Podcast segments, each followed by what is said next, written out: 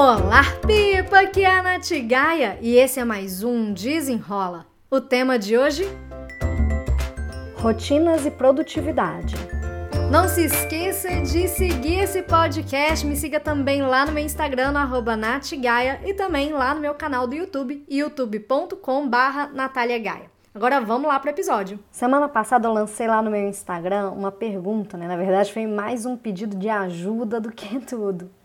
Eu precisava gravar o podcast e eu estava sem criatividade de montar a pauta. Então eu abri uma caixinha de perguntas no meu, nos meus stories pedindo ajuda para que os seguidores me mandassem sugestões de temas para gravar. E a sugestão de hoje veio pela Marília Nepomuceno. Ela pediu para falar sobre rotina de sono, alimentação e a produtividade. Então, vamos lá. Rotina de sono, alimentação e produtividade estão diretamente ligados. É, eu sempre falo assim que a, a gente é uma máquina, né? Beleza. Se a gente não está funcionando bem, não tem como a gente produzir bem. Então, se a gente não cuida da nossa máquina física, do nosso corpo físico, a gente não consegue ter uma energia boa, enfim, para a gente entregar bons resultados. Se a gente está falando que a produtividade é conseguir fazer a coisa certa no momento certo, fazer uma boa gestão de tempo e prioridade, a gente também precisa entender que é preciso abrir espaço aí para a gente cuidar do nosso sono e da nossa alimentação.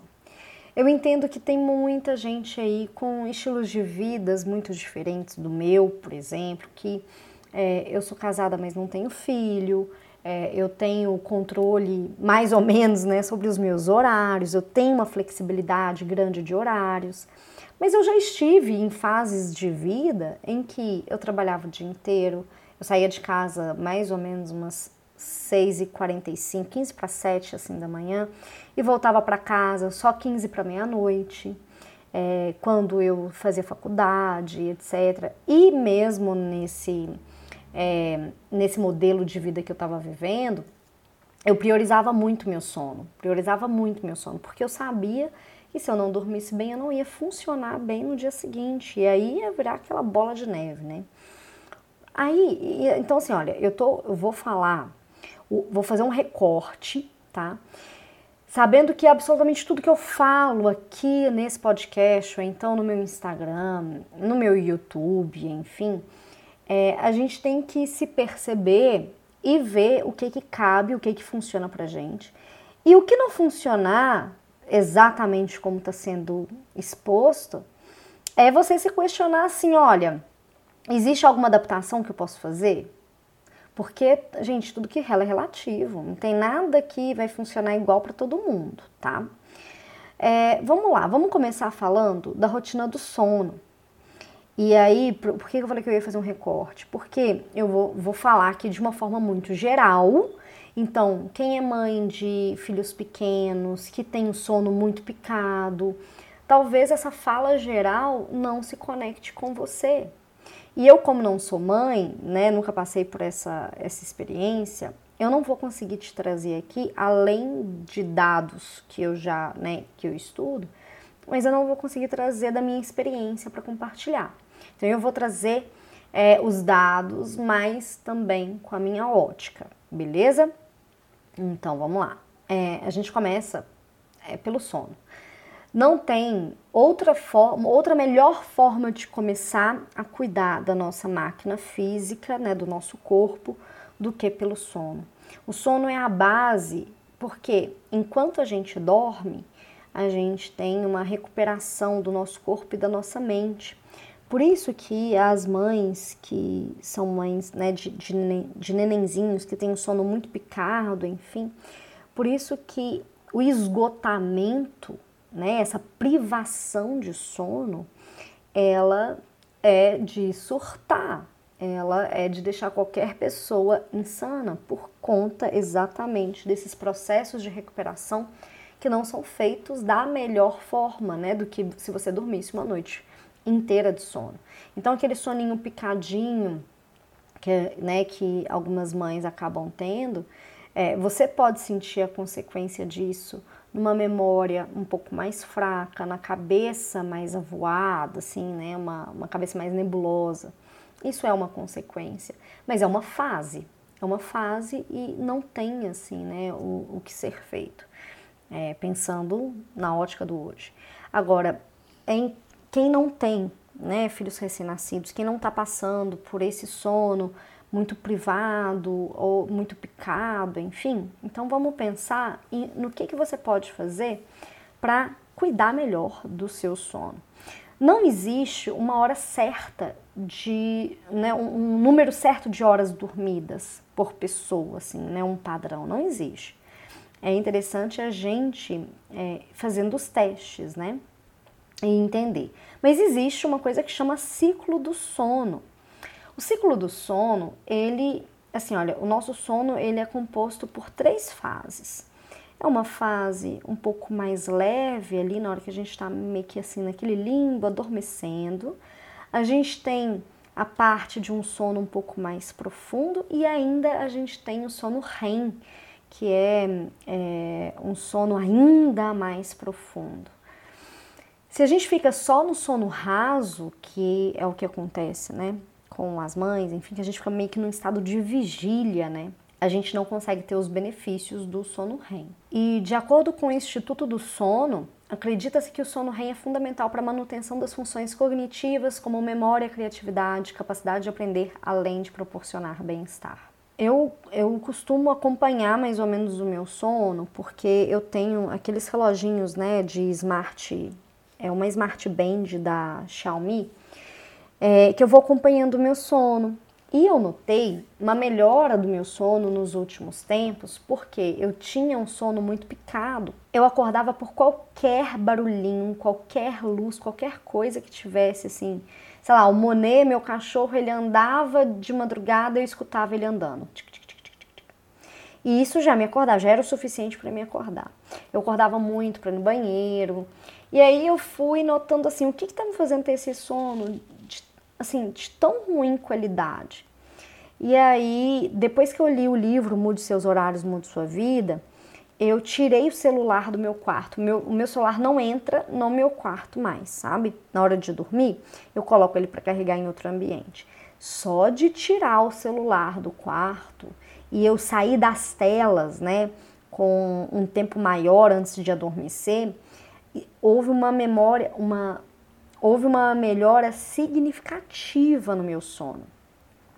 Então, depois que eu notei isso, que eu passei a dormir uma noite mais inteira, sem ficar acordando sempre, enfim, eu já adotei isso para a vida, é uma regra que eu tenho para mim. Então, por exemplo, né, o Thiago, meu marido, ele não tem dessa regra para ele, tá tudo bem, tá tudo certo.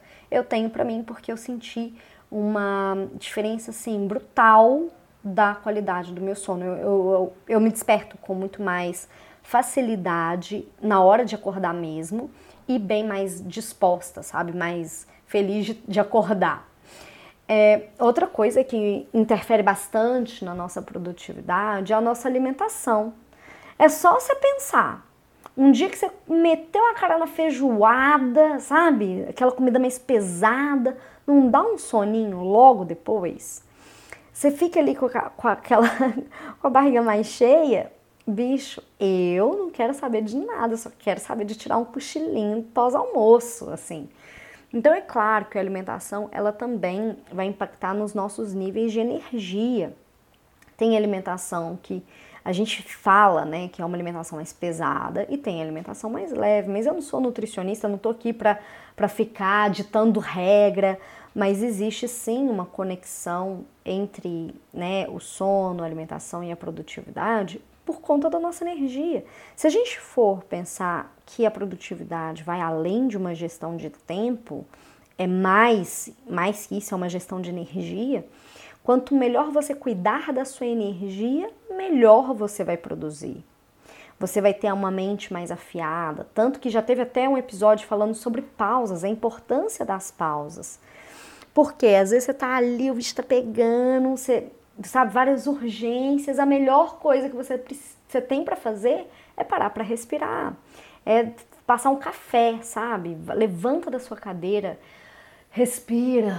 Ah, e assim você vai refrescar sua mente, suas conexões neurais vão funcionar melhor, sabe? Então, realmente, se você quiser melhorar a sua produtividade, o primeiro passo é começar a cuidar disso. Eu levo isso muito a sério, gente, sério. Eu levo muito a sério. Muito mais a sério do que priorização, por exemplo. A forma de priorizar. Eu levo muito mais a sério o meu sono do que é, se eu estou priorizando ou não as atividades. Porque se eu não estou com clareza mental, eu vou achar que tudo é urgente. Então, assim, olha, como é que uma higiene do sono ela pode começar a funcionar? Tá? Eu vou dar aqui algumas dicas e aí você pega aquela que fizer sentido para você. É, entender um pouco mais sobre o ciclo do sono, né? Eu comentei que ele é composto por fases e para você, assim, para você acordar bem, não sei que horas você precisa acordar. Eu acordo em torno das seis da manhã. Para eu acordar bem às seis da manhã, às dez da noite eu tenho que estar tá deitada já. E aí tem uma tabelinha que eu vou disponibilizar no meu no, no, meu Instagram, vou fazer um post no feed sobre isso, tá? Então se você não me segue, me siga lá no arroba natgaia. É, sobre o, essa tabela de se você tem que acordar, que acordar X horas, que horas que você tem que dormir para você dormir 6 horas, 7 horas, 8 horas de sono, sabe? Porque às vezes a gente acorda mal porque a gente está despertando no meio do ciclo do sono, num sono mais profundo, aí realmente fica mais difícil da gente despertar, da gente acordar do que se a gente tivesse respeitado é, o nosso ciclo do sono. Então, conhecer um pouco sobre isso, tem até um aplicativo que chama Sleep Cycle, vou deixar o link dele aqui no descritivo desse episódio. Você pode configurar o seu despertador para ele levar em consideração o seu ciclo do sono, né? Então, ele vai mapeando a hora que você foi dormir, e aí ele vai calculando, ele nunca desperta, por exemplo, se você, se você selecionar essa opção, né, obviamente, você precisa acordar 6 horas. Ele não vai despertar 6 horas. Ou ele vai despertar um pouco antes, ou então um pouquinho depois, às 6, porque ele vai respeitar ali o tempo do seu ciclo, né, de cada fase ali do seu ciclo. É um aplicativo muito interessante. Outra coisa é você sair das telas antes de dormir, no mínimo uma hora. É, porque a tela vai estimular ali que você fique acordado. Não, gente, é, é ciência, sabe? A gente é regido pelo ritmo circadiano, que é da luz, né, da luz solar. Quanto mais a gente fica na claridade da luz dura, né, do celular, da TV, do computador, do tablet, é, o nosso corpo custa entender que já anoiteceu para poder liberar melatonina, que é o neurotransmissor responsável ali pelo sono. Aí você demora para sair das telas. O seu corpo demora a liberar a melatonina, então quando você acorda você ainda está sonolento. Né? Então por isso que eu, depois que eu li esse livro, Mude Seus Horários, Mude Sua Vida, eu realmente levei isso muito a sério e eu senti diferença na energia do meu dia. Então a produtividade ela vai muito além do saber fazer uma lista, saber fazer um planejamento. É uma gestão de energia. Vou deixar aqui embaixo os links que eu comentei, né, do Sleep Cycle e também do livro Mude os seus horários, mude sua vida. Se você tiver qualquer dúvida, comentário ou sugestão, me manda um e-mail no contato natgaia.com. Me siga lá no meu YouTube, youtube.com/barra Gaia e também no meu Instagram, arroba natgaia. Todos esses links estão aqui no descritivo desse episódio. Eu espero que você tenha gostado e até o próximo. Desenrola!